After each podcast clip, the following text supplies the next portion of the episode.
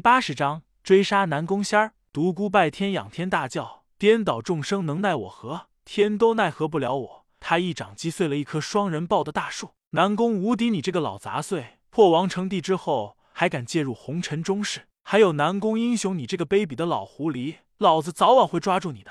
妈的，南宫仙儿等着瞧！你别犯在我的手里！他对这个南宫仙儿极度没有好感的同时，也是有些佩服这个女子的。这个女子可谓心机深沉，一切她的算计之中。他又想到了水晶宫当代最杰出的那个女弟子。哎，你我就当都做了一场春梦吧。希望下次再见面时不要感应出我的气息。嘿嘿，不过这个梦还真是值得让人回味啊！独孤拜天悄悄朝回路前进，他希望运气好的话遇上落单的南宫仙儿。正在这时，前方突然出现不少的火把，有人大叫着：“快走啊，抓淫贼！”淫贼跑进了前方的树林。独孤拜天一听，暗叫南宫仙儿果然歹毒。水晶宫那个天使般的传人，如果不是奇迹般的逃走了，这一生不就整个毁了吗？武学圣地水晶宫也将因此而蒙羞，有可能因此暂闭山门。他可不敢在此久留。万一被人当做淫贼抓，那可就麻烦了。赶紧从另一个方向逃回了城中。独孤拜天悄悄的回到了南宫世家在望月城的秘密据点，他在这里静静的等待，等着南宫仙儿回返。半个时辰，一个时辰，两个时辰都过去了，南宫仙儿还没有回返。独孤拜天知道不能再等下去了。南宫仙儿狡猾无比，定是发现捉奸的现场没有自己和那个天使般的女子，料想到了种种的可能之后逃了。独孤拜天暗叹：妈的！这个丫头也太狡猾了吧！居然连城都没有回。独孤拜天围绕着南宫世家的这个据点绕了好几圈，最后一狠心又潜进了院落中，凭借着强大地级神识的敏锐，出入各间屋子如入无人之境，将所有人都点了穴道，然后一把火点燃了这个据点。在火光冲天中，他奔向了远方。他在心中暗道：对不起了，南宫世家的门人弟子们。南宫无敌曾对我说过，奈何你没有出生在南宫世家。我现在只能对你们说，怪只怪你们生在了南宫世家，对敌人仁慈就等于对自己残忍。这是你们的老家主教我的，我要消灭南宫世家的一切有生力量。独孤拜天一点也不后悔自己的所作所为，他开始朝距南宫世家最近的路线追去，即使不能够追上南宫仙儿，也要他一路担惊受怕。独孤拜天一连追了三天，可是南宫仙儿就像是凭空消失了一般，一点影迹也没有留下。独孤拜天在一条通往南宫世家的必经之路上停了下来，他要在这里等。他不相信南宫仙儿已跑回了南宫世家，这里距南宫世家还有五十里的路程。他认为这是一个最好的阻击点：一，这是南宫仙儿的必经之路，且这里的地理环境易于隐蔽，便于刺杀；二，这里已经是南宫世家的势力范围边缘，走到这里时，南宫仙儿最容易放松警戒。独孤拜天心中暗道：南宫仙儿啊，南宫仙儿，你在跟我玩心理战？先是出其不意的往回逃，而后再在半路上找个地方躲上几天，待到风声过去之后再回返南宫世家。现在给我一个假象，让我误以为你早已回到了家中。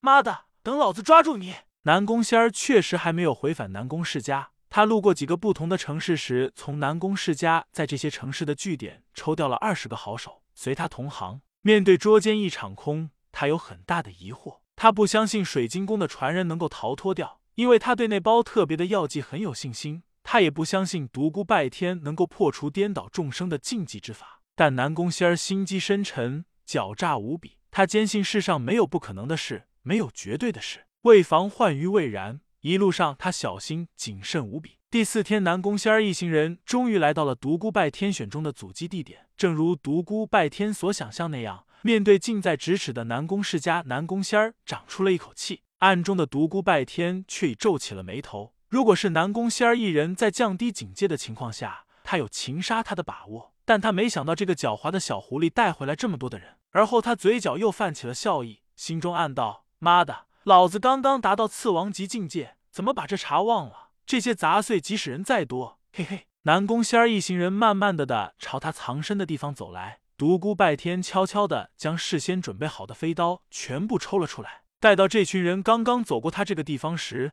他从草丛中跃了出来，双手齐挥，一片银灿灿的刀雨射向了众人，惨叫声中七人倒地。随后他持剑冲了上去，强大无比的地级神识笼罩了在场的每一个人，敏锐的灵觉使他把握了每一个人的动作，无坚不摧的先天剑气自剑尖如劈炼一般喷吐而出，剑芒所过之处，剑折人亡。眨眼间，他斩杀了六人，这群人被打了个措手不及，损失惨重。南宫仙儿在见到独孤拜天的刹那，震撼无比，亲眼证实此人破了他的颠倒众生之后，他心中升起了一股畏惧感。望着长发飞扬、如魔神般霸气凛然的独孤拜天，他又想起了他和他爷爷南宫无敌神识大战的场景，心中更无再战之意，轻身功夫运转到了极限。飞快逃去。其实以他次王级的功力，应该和独孤拜天在伯仲之间，但他害怕对方那强横无匹的地级神识。他曾亲眼见识过地级神识的可怕，可是他忘了当初独孤拜天和南宫无敌进行神识大战时，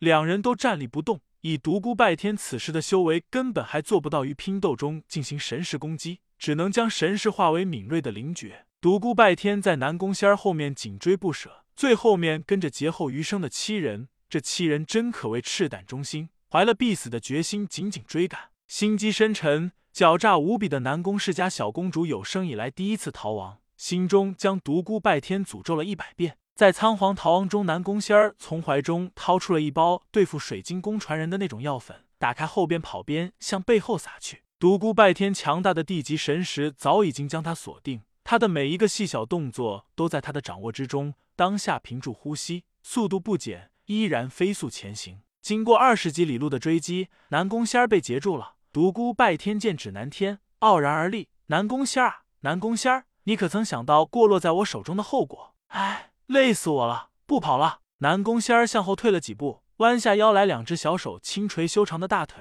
独孤大哥，你追的小妹好累啊，我的两条腿都快跑断了。”神态说不出的娇憨，根本看不出如临大敌的样子。独孤拜天冷冷一笑，道：“是吗？我拿剑帮你捶捶。”说着跨前一步，南宫仙儿又往后退了几步，一脸俏皮之色。“不行，独孤大哥，你不能拿剑欺负我。”独孤拜天冷笑道：“南宫仙儿，赶快把你的颠倒众生收起来吧！以你现在的修为，他根本对我无效。”南宫仙儿拂了一下额前的秀发，整个人散发着让人难以抗拒的魅力，一笑百媚生。独孤大哥果真天纵之姿，居然破掉了我颠倒众生的禁忌之法，真是让人佩服。哼，我记得我们初次见面时，你高傲的像女皇他妈，今天竟然如此对我低声下气，真是十年河东，十年河西啊！嘿嘿，真不知道清风帝国第一美女南宫世家的小公主，如果坐镇八零后少林方丈，会造成怎样的轰动？嘿嘿，南宫仙儿一脸妩媚，独孤大哥，你还在生小妹的气吗？我当时只想试一试你的人品，再说。你怎么能将小妹和八零后少林方丈那种肮脏的地方联系在一起呢？你忘了我在你们家里怎么说的？你很有这方面的本钱。如果你开八零后少林方丈的话，我天天光顾。讨厌，就记得这种坏话。